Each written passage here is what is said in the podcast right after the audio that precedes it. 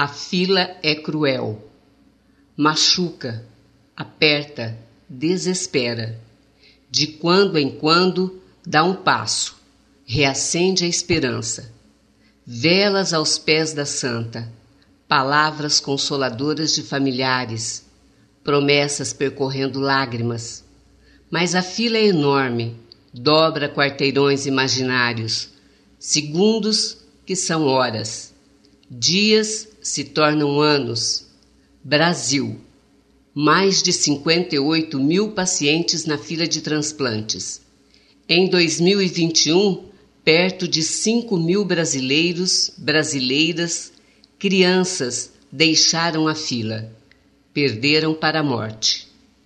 Que o homem se torne mais humano, que seja quase sagrado ao doar parte de si para que o próximo viva. Eu sou Clenira Sarquis e com o apoio de Gazeta de Rio Preto e Bebidas Poti, convido você neste episódio de A Hora é Agora para conversarmos sobre o transplante de órgãos. Seja bem-vinda, seja bem-vindo. Nosso entrevistado de hoje é Renato Ferreira da Silva, médico hepatologista e cirurgião chefe da unidade de transplante de fígado e intestino do Hospital de Base, da FAMERP Funfarm. Professor livre docente da FAMERP, Faculdade de Medicina de Rio Preto. Renato Silva e a esposa, a médica Rita de Cássia Martins Alves Silva, também hepatologista do HB, conviveram com a primeira santa brasileira nos anos de 1980 quando os dois eram estudantes da mesma turma na Escola de Medicina e Saúde Pública da Bahia. Na época, o médico era residente e tinha em torno de 24 anos. Foi quando teve a oportunidade de trabalhar e morar por quase dois anos no Hospital Santo Antônio, fundado por Santa Dulce dos Pobres, em Salvador, Bahia. Eu gostaria primeiro de agradecer o senhor em aceitar o nosso convite para conversar aqui, falar um pouquinho com as pessoas a respeito de um assunto tão sério, né? E que a pandemia tornou ainda mais sério, que é a questão de transplante de órgãos. Eu gostaria que o senhor falasse um pouquinho para a gente quando é, começasse a explicar para as pessoas quando é que existe a necessidade é, de se fazer um transplante? Quando é que não dá mais para ter recursos, que a ciência não tem mais recursos para recuperar e daí tem que fazer um transplante? Cleneiro, olha, é um prazer enorme conversar com vocês a respeito disso, que é um assunto que me fascina a minha humanidade, não é? Porque o transplante é um dos maiores atos de igualdade que existe na face da Terra é? é um ato extremamente importante, acima de tudo, ele é importante pela sociedade, porque ele só existe porque a sociedade tem que fazer uma doação. Né? E o que é mais importante, no momento de dor. É, então, é, a sua pergunta é extremamente importante. Nós temos limites é, dentro da ciência para substituir um órgão. Por exemplo, quando a pessoa tem uma doença do rim, ele vai para diálise e às vezes você precisa substituir esse órgão seria melhor. O coração também quando ele fica insuficiente, o coração ele tem a função de botar o sangue para frente, para circular no pulmão, em todos os vasos. Quando ele fica insuficiente, não consegue fazer mais isso, ele precisa substituir.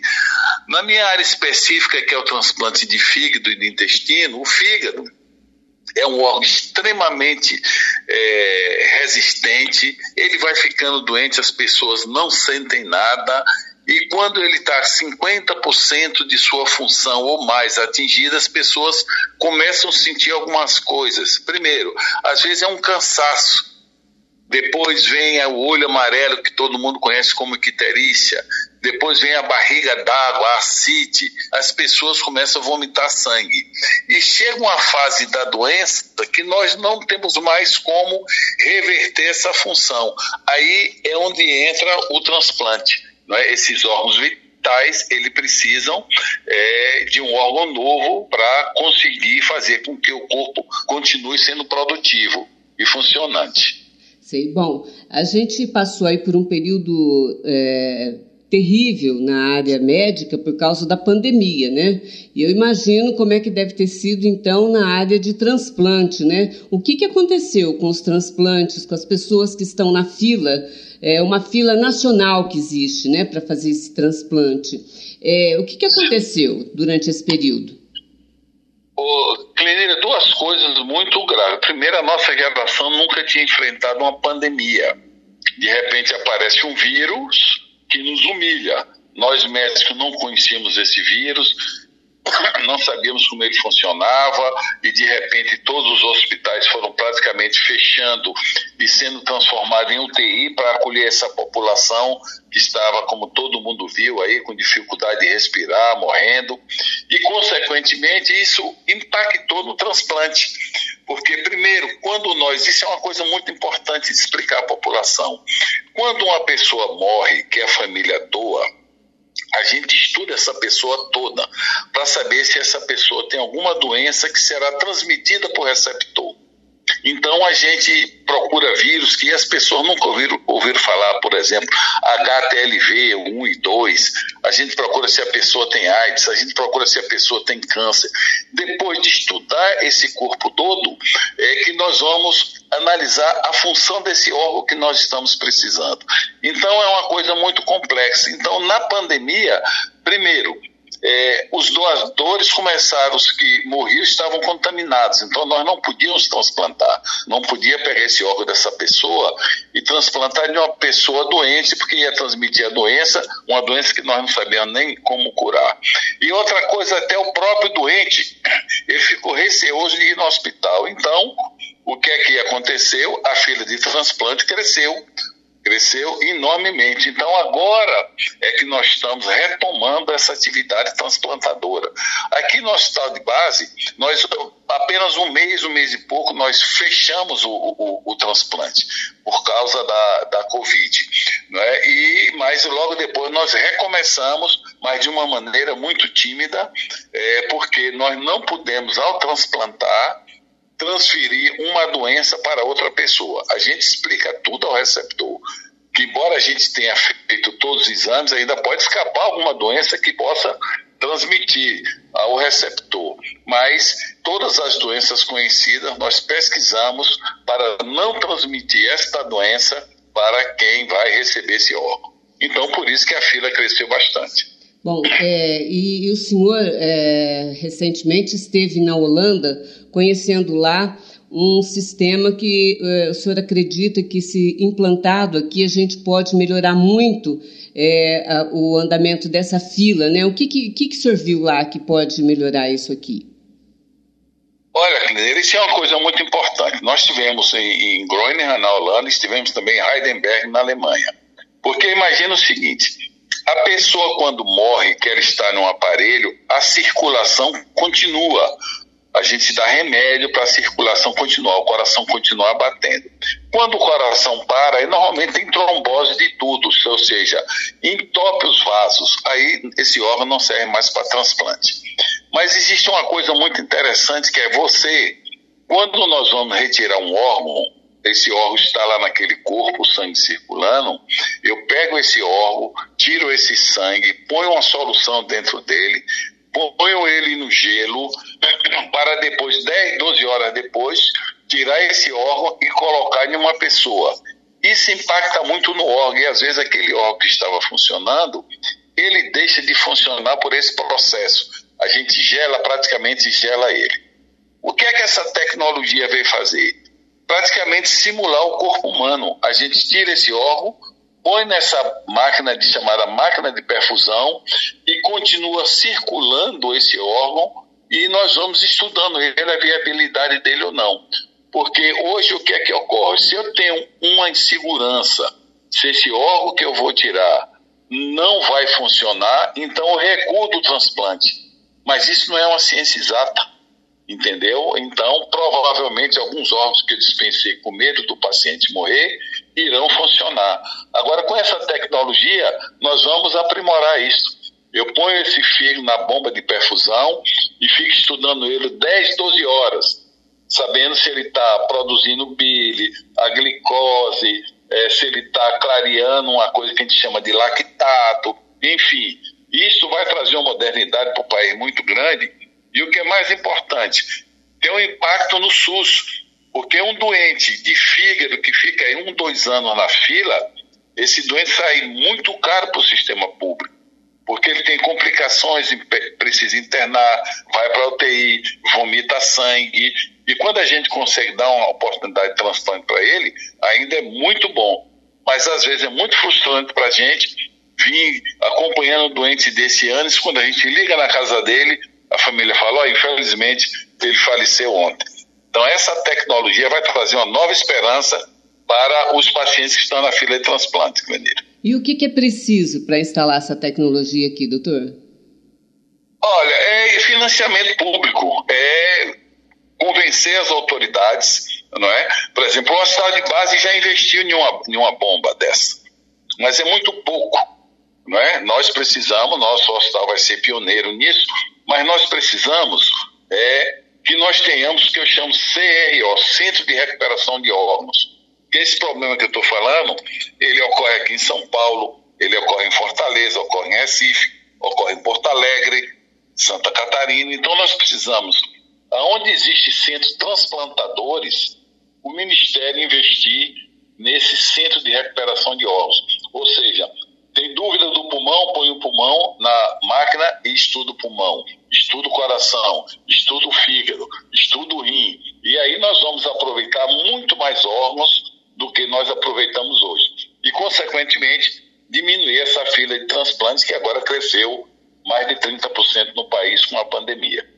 Doutor Renato, é uma, a gente está falando aqui de uma maneira que é, eu fico imaginando que as pessoas estejam ouvindo a gente numa hora de dor, de perda de, um, de uma pessoa, da família tal, a pessoa fica muito impactada com aquilo, com o luto e tal, né? O que, que as pessoas podem fazer em vida para afirmar que elas querem que os órgãos sejam doados. Né? E existe uma equipe treinada para fazer essa conversa com a família na hora em que o doente tem morte cerebral, por exemplo, ou que acontece um acidente? Existe. Nós temos a Organização de Procura de Órgãos, que eu tenho o maior orgulho de dizer, eu fundei essa organização de procura de órgãos aqui há mais de 20 anos, onde tem enfermeiros treinados para conversar com a família e explicar. Mas o mais importante, Clenira, é o relacionamento com essa família na hora que ela entra no hospital. Ou seja, na hora que ela entra no hospital, ela tem que ter todas as explicações do estado da gravidade, porque a pior coisa do mundo, e isso ocorre em nossa profissão, a gente achar que o doente está bem, de repente o doente morre. A família não entende isso. Mas nós não somos uma ciência exata. A medicina, nós fazemos suspeita diagnóstica. Às vezes nós achamos que o doente vai mal, ele vai bem. Às vezes nós achamos que ele vai bem e ele vai mal. Isso faz parte. Agora, o mais importante é que a família entenda que a chance que nós temos hoje de entrarmos em uma fila é muito maior do que nos tornarmos doador. Nós estamos vivendo mais, nós estamos envelhecendo, nós vamos com certeza ter doenças, é? e nós vamos precisar de órgão. Então, na realidade, o que precisa é uma conversa entre a família. A família precisa, em algum momento, discutir a possibilidade da doação de órgão, porque existe uma coisa que ninguém vai fugir, é da morte. Não é? Todos nós vamos. E nós, médicos, esperamos que todo mundo morra sem cento e poucos anos, que quem sabe os órgãos é, hoje não teriam condições de aproveitar. Mas ah, isso precisa ser discutido, porque já aconteceu e a gente está levando um doador para o centro cirúrgico, a família ter doado, e de repente chega um irmão que está em outra cidade e diz: Olha, um dia conversei com meu pai e minha mãe, eles falaram que não queriam ser doador. Então essa doação volta. A gente não procede com a doação. Mas o que é preciso é conversar, é ter esse diálogo dentro da família em um momento oportuno é, e as pessoas se declararem, eu quero ser doador, eu não quero. Isso aí é muito importante, é isso que deixa o, o sistema bem transparente. E outra coisa importante que a população precisa saber é nós precisamos fortalecer o SUS. Mais uma vez, o SUS deu essa demonstração dessa potência que é cuidar da saúde é, de milhares de pessoas. Não é? Então, é, o SUS é quem paga a maioria dos transplantes no país, mais 90%. Entendeu? Quer dizer, é dinheiro nosso é, do contribuinte que está voltando para o contribuinte. Então, é extremamente importante as famílias discutirem, é, discutirem SUS, né, defender o SUS. Eu sempre tenho uma teoria. Nós temos que defender o SUS igual as pessoas defendem o seu time, não é?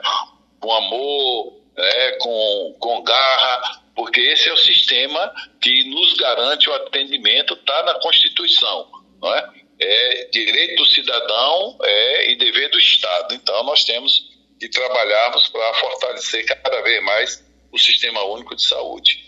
Certo, doutor Renato, é, a gente está falando de um assunto muito delicado e que a ciência tem estudado de várias maneiras como atenuar isso assim de impactar as famílias nessa hora de tanta dor e de fazer de maneira diferente, por exemplo, de fazer é, implantar nas pessoas órgãos de alguns animais, né? Parece que o fígado já foi testado com é, com, é, com porco, né?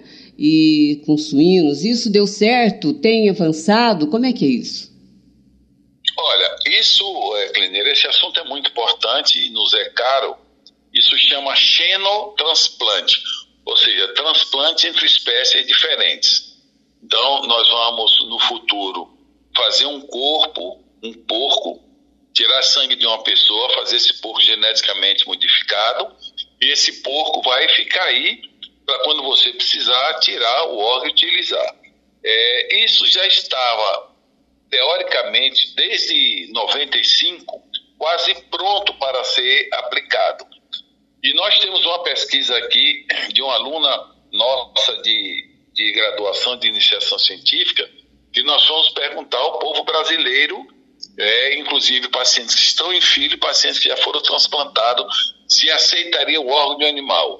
Mais de 90% aceita o órgão do animal.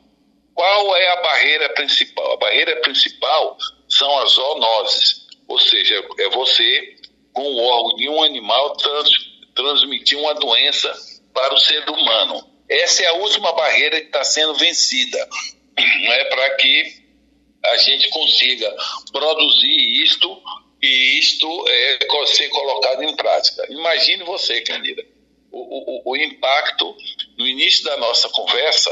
Eu falei para você que o transplante é um dos maiores atos de humanidade, é ato de igualdade o negro dá para o branco, branco para o negro, rico para o pobre, acaba todos os preconceitos na hora da doação. Agora imagine no futuro a gente poder usar um órgão de um animal no ser humano. Então isso aí vai ser é, uma demonstração que nós somos iguais e quem sabe somos iguais até um animal. Então vai ser uma grande lição para a humanidade. É, mas é, e, e somos iguais mesmo? Por exemplo, a fila é, que hoje temos de espera de transplante, ela funciona é, corretamente com essa lisura que o senhor está colocando para a gente aqui? Clenira, se o Brasil funcionasse como uma lista de transplante, nós seríamos o primeiro mundo. Primeiro, o paciente tem o controle, ele mesmo acessa. Segundo, nunca houve uma fraude. Nunca houve uma fraude. Na hora que você entra no sistema, você passa a ser um número, tá? Então, se o Brasil funcionar com uma lista de transplantes, não tenho dúvida que nós seríamos primeiro mundo. Não tem, você pode ouvir denúncia, não tem um caso comprovado de fraude. Já em investigação de Polícia Federal, já teve até CPI, não temos um caso de fraude na lista de transplante. Isso dá uma segurança para as pessoas é, serem doador. Por exemplo, existe uma certa resistência nos Estados Unidos, por exemplo, da população negra. A população negra americana, é, ela resiste um pouco, cada dia que passa está melhorando em doar, porque achava que o órgão só ia para a gente branca, entendeu? Então, existe umas discussões pontuais aí, mas aqui nós não temos. Inclusive, tem um trabalho é, de doutorado é, orientado por professora Rita, é, que é minha mulher, que trabalhamos juntos, onde ela foi, é, orientou o aluno dela a perguntar as pessoas de 10 anos atrás que tiveram a oportunidade de doar e não doaram. Por que não doaram? Todos eles falam se passasse pela mesma experiência doaria e a recusa ficou basicamente o que chamou mais atenção por falta de informação. Então, essa conversa que nós estamos tendo aqui é extremamente importante para deixar as pessoas com muita tranquilidade. A lei garante, se você tiver dúvida de uma morte cerebral, você convocar um médico de fora. A transparência da lista, quem comanda é o Ministério da Saúde. Cada secretaria tem uma lista de transplante, entendeu? Onde, onde as pessoas têm número e gravidade. O órgão é distribuído. Quem você pode dizer, ah, Fulano entrou na fila ontem e foi transplantado. Tem outro que está um, um ano e não foi transplantado. Por quê? Tipo de sangue diferente e gravidade diferente. Existe um número que sabe quando a pessoa teoricamente vai morrer em uma semana, duas semanas ou três semanas, e o órgão é distribuído para as pessoas mais graves. Então, é um sistema de muita segurança e muita transparência. Sei. Qual é, assim, é, como é que funciona é, o Centro de Transplante de Rio Preto. A gente viu, é, é, nós estamos conversando hoje numa quinta-feira, ontem, quarta-feira, um paciente de Cardoso foi levado pelo helicóptero é, Águia da Polícia Militar para São Paulo para fazer um transplante. Por que, que esse transplante não podia ser feito aqui no Hospital de Base, que é um centro de transplante mais próximo? É muito interessante. Às vezes o próprio doente, esse doente em particular, eu vou dizer provavelmente por quê. Mas os doentes, por exemplo, nós temos, eu não sei onde ele foi operado, não é? Eu sei que ele foi operado em São Paulo. E São Paulo tem grande centro de transplante, às vezes as pessoas é, fazem a opção. Esse em particular, eu não conheço o caso, mas o nosso programa, ele, ele fez um transplante duplo. Nós fazemos muito transplante duplo aqui mas o nosso programa de transplante de pâncreas está parado. Então, como ele precisava de, de rim e pâncreas, provavelmente por isso que ele foi fazer esse transplante é, duplo em São Paulo. Entendeu? Mas isso nós estamos aqui é, com poucos transplantes não sendo realizados atualmente. Nós não temos o pâncreas, nós não temos o intestino por falta de apoio do Ministério. Nós estamos discutindo com o Ministério agora é, incluir o transplante de intestino, o transplante multivisceral. Nós já fizemos aqui desde 2008. É, o Ministério não cobre esse tipo de transplante. Esse tipo de transplante nós precisamos dois a três por milhão por ano. E nós recebemos até agora, uns seis meses atrás, uma visita técnica é, do Ministério pra, para discutirmos isso. Né? Nós temos esse transplante que nós estamos devendo à comunidade e ao povo brasileiro. Certo. Bom, o hospital de base é um hospital referência, é um centro referência, né? Mais do que obrigação do SUS e o Ministério manter isso sempre em funcionamento, né? É, sem dúvida. Ó, nós, é, nós viemos para aqui em 96. O primeiro centro de transplante de fígado do, do país foi a USP São Paulo. O segundo foi a Unicamp, que eu ajudei é, implantar, porque nós treinamos, fizemos muita pesquisa em animal antes de transplantarmos é, gente lá. Depois nós fomos para a Inglaterra e viemos para aqui. Nós somos o terceiro centro de transplante de fígado do estado de São Paulo. Estamos sempre sendo é, um, um centro de referência no mundo. Nós temos artigos publicados internacionais, nossos artigos são citados, né, mas nós ainda realizamos, para você ter uma ideia, nós precisávamos, no ano passado, em torno de 5 mil transplantes de fígado no país. Não fizemos nem metade. Por isso nós estamos atrás de novas tecnologias para aumentar o número de doador e, consequentemente, diminuir a fila de transplantes. Porque o transplante é a consequência, é o final da linha. Nós precisamos ter uma atenção básica fundamental, prevenindo doença, diagnóstico precoce, para evitar que o paciente, o número de pacientes, necessite transplantes lá na frente. Mas quando precisar, o Estado tem que prover para que as pessoas tenham a chance. Eles podem até morrer, né? E a mortalidade não é pequena, mas o doente tem que ter a chance de ser tratado. É isso que eu ia perguntar para o senhor, para a gente encerrar nossa conversa aqui. É, qual é a, a chance da pessoa que é transplantado sobreviver? Quantos anos ele vive em média? Como é que é isso? Olha, nós temos doente com 22 anos de transplantes. É, para você ter uma ideia, nós temos o, o, doente mais velho que nós operamos no passado, hoje nós temos doente transplantado com 75 anos. Mas há 20 anos atrás nós operamos um paciente do Acre, na época ele tinha 72 anos, ele já tem 20 anos de transplante. Todo dia dos pais ele liga para a gente. É uma coisa muito emocionante. Então, os doentes mais velhos nossos têm 20 anos, 22 anos. A mortalidade clineira depende da gravidade do doente. Tem doente que, o doente, quando ele vai para o transplante, ele assina um documento, inclusive sabendo qual é a chance que ele tem de viver ou de morrer. Tá? Então, tem doentes que nós damos 50% de chance de morrer ou de viver.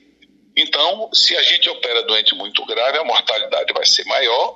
Se a gente opera doente com uma gravidade menor, aí a sobrevida é maior. Então, nós temos anos que nós temos 80% de sobrevida, tem ano que tem 50% de sobrevida. Mas o importante é que essas pessoas que estão à beira da morte tenham a chance de sobreviver. Por isso que é importante que a, vi, que a fila ande mais, né? mais rápido, né? Quanto mais rápido, melhor, porque menos tempo a pessoa fica é, deteriorando na fila. Ou seja, sua doença, imagina o órgão, o fígado, quando ele vai adoecendo, não é só o fígado, ele tem repercussão no rim, ele tem repercussão no pulmão, no coração. Então, essas pessoas já têm todos os órgãos mais ou menos debilitados. Qualquer falhazinha, ele vai para falência de múltiplos órgãos, aí a mortalidade aumenta muito. Tá certo. Doutor, muito obrigado pela entrevista, bom trabalho para o senhor e parabéns pelo trabalho que o senhor faz aí, tão humanitário. Eu queria parabenizar você também por é, trazer esse tema tão importante para discutir com o seu público. Obrigado a você, paz e saúde a todos. Um abraço. Jovem número 29 na fila, de Tocantins para Rio Preto. Transplante dois pulmões. A vida se renova para Marcelo Lima Soares. É com ele que conversamos. E você é, foi transplantado do pulmão? Isso, eu fiz os dois, né? Bilateral, na verdade. Dois pulmões. Os dois. E, e, você ficou muito tempo. Por que, que você teve que ser transplantado? Então, eu. Eu adquiri um fungo, né? Quando eu tinha 13 anos, um fungo no pulmão. E devido à demora do diagnóstico, ele acabou se transformando numa fibrose pulmonar, né? Isso lá no Tocantins, que eu sou do Tocantins. E daí, em 2019, eu consegui entrar para a fila do transplante, né? Aqui em Rio Preto, porque não tinha mais o que fazer, né? Em questão de remédio, etc. E aí foi quando eu entrei na fila, em maio de 2019, e em setembro de 2020 eu transplantei, graças a Deus. Um ano e meio de fila. Foi rápido até. E, e, como é que foi essa espera na fila, pensa, sabendo que não tinha cura a sua doença? Ah, é uma, é uma questão assim. Eu, pelo menos, eu sempre enfrentei com muita positividade, né? Eu sou uma pessoa. Eu creio muito em Deus, né? E desde que ele me encaminhou para cá, eu sempre acreditei que iria dar certo, né? Mas não deixa de ser um pouco angustiante, né? Que com o passar dos dias a gente vai piorando, aí, claro, né, entrou a Covid início de 2020, aí ferrou com os transplantes, mas, acima de tudo, a fé prevaleceu, né? Graças a Deus a gente conseguiu. Sei. Bom, e, e, nesse período que você ficou na, na fila de espera, você ficou, teve muitas internações, você ficou doente, e aí você pensava que isso que pudesse não chegar a tempo? Então, eu, eu tive uma internação só aqui, graças a Deus, porque eu peguei dengue. É, eu não internava muito, né? Porque minha doença não causa muita infecção, sabe? Não causava. Eu, é, não, tem, não tem secreção, né? Então eu não causa infecção.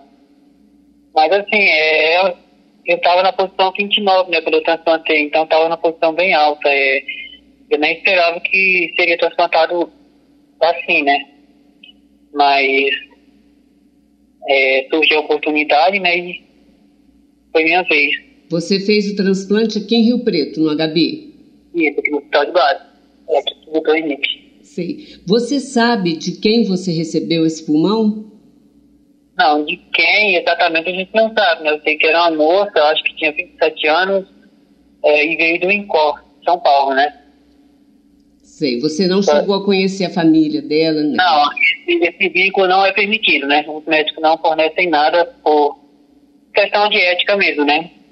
Sei.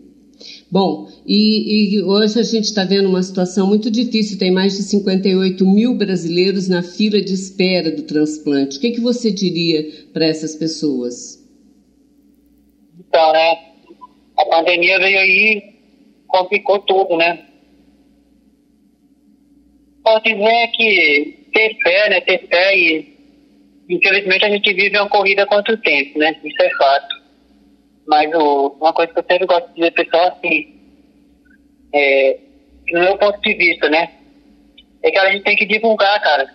Principalmente a gente tem que divulgar, né? Fazer divulgação para que as pessoas conheçam a nossa causa, né? Nossa cultura. Porque infelizmente mais de 60% das famílias aí é, dá recusa, né? A doação de órgãos, porque não tem conhecimento, né? Então, primeiramente eu gostaria de dizer para o pessoal ter fé, manter firme na caminhada.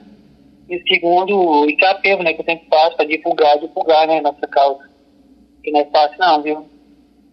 Sei. Como é que era a sua vida antes do transplante e o que é que mudou depois? Mudou tudo, né, 100%.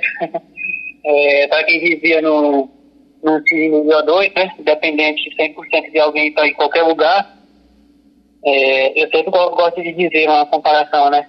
Eu não andava 100 metros sozinho, hoje eu caminho 10 km sem parar, sabe? Uhum. Então, assim, mudou, mudou mil por cento, não é nem 100% não. Quantos anos você tem hoje? Tenho 23. 23. Você trabalha, tá, você tem uma vida normal? É, não, no momento eu não, não trabalho porque o transplante de pulmão né, é mais delicado. E assim, a gente não pode, devido à Covid ainda também, né? A gente tem que ter um certo cuidado a mais, né? No momento sou pensionista só, né? Sei. Não, não trabalho. Você veio do Tocantins para cá para fazer tratamento e a sua família veio para cá, mora aqui agora com você? Eu vim com meu pai e minha mãe. Vim por causa do transplante, né? Mas agora eu pretendo morar aqui mesmo. Gostei muito da cidade. Sei. Você está estudando? Eu terminei ensino médio, né? Agora eu tô sem fazer nada. Tá certo, mas precisa continuar na batalha aí. Nós torcemos por é, você. Tem. Amém. Quanto tempo já de, de transplante, Marcelo? Tenho um ano e dez meses. Um ano e dois meses. O que, que você Bem. diria para a família que está ouvindo a gente agora e que tem uma certa resistência em fazer a doação de órgãos, que pensa alguma, não sei de que maneira, como que as pessoas pensam, né? Parece até um pouco de egoísmo, mas a gente entende também que naquela aquele momento de luto tal, fica difícil, né, para a pessoa tomar a decisão, né? É muito difícil, né? É, o que eu estava a falar é que, na verdade, existem mitos, né, que atrapalham a doação de órgãos. O primeiro deles é que a pessoa está viva ainda, né? Isso é o que mais atrapalha a doação de órgãos, é isso aí. Assim, eu diria para o pessoal que quando os médicos vêm a comunicar com a família, é porque realmente o, o paciente não tem mais, mais chance de, de voltar à vida, né? E, cara, é, é doar amor, é doar a vida, entendeu? É amor próximo, amor incondicional, que através de um, de uma pessoa, ela pode continuar viva até oito, né? Oito ou mais pessoas. Então, é até delicado, né, assim, a gente falar para as pessoas. Mas é dizer sim, né? A doação, pensar no próximo, pensar, pensar que poderia ser ela que estivesse na fila precisando de um órgão, né? Eu acho que isso é o a que mais pôr na balança era isso aí. Se fosse eu que estivesse na fila, né? Se fosse um filho meu, um ente querido. Eu acho que isso que tem que prevalecer, né? Sobretudo amor ao próximo, entendeu? É, doar é um ato de, de, de amor, de né? amor, de amor, de vida, né? Coisa ali que, para mim, é o maior ato de amor que existe na face da Terra, né? E se hoje eu estou vivo, é porque alguém disse sim, né? Para doação de órgãos. Então, para mim, é o maior ato de amor que tem. E, e o médico que te acompanha fala que está tudo bem, que, você, que a tua vida vai longe. Graças a Deus, do pulmão não tem, tem problema nenhum. Graças a Deus, só bênção. Que bom. Deus te abençoe, viu? Muito tá obrigada pela entrevista. Um abração para você. Abraço, tchau. Tchau. Voltamos na próxima segunda-feira, no Spotify, nas redes sociais e site oestepaulista.net. A hora é agora, sempre com o apoio de Gazeta de Rio Preto e Bebidas Poti. Água é Levite. A hora é agora. Produção Gerson Badaró, edição Tani Sarquis. Apresentação. Vou de novo.